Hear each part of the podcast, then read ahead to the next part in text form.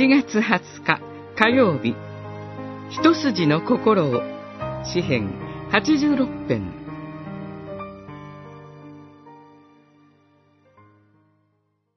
主よ、あなたの道をお教えください。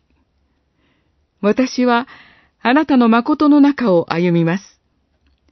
皆を恐れ敬うことができるように、一筋の心を私にお与えください。八十六編、十一節。今日の詩篇を味わうには、三つのことを念頭に置いて読み進めてみてください。まず、この詩篇の作者にとって、神はどんなお方なのでしょう。それは、恵み深く、お許しになるお方。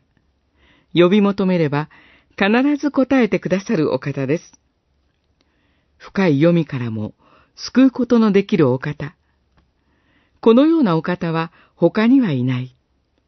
唯一、無二のお方です。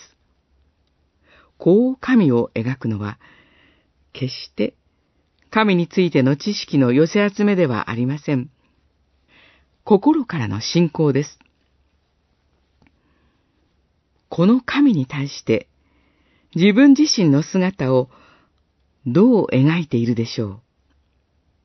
それは貧しく身をかがめる者、神の慈しみに生きる者、神により頼む者、主なる神だけを慕うものです。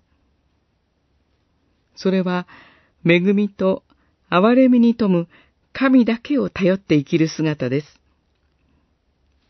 頼る相手を唯一、無理だと信じているのですから、他の選択肢はありません。では、命が狙われる危機に直面し、一体何を願っているのでしょう？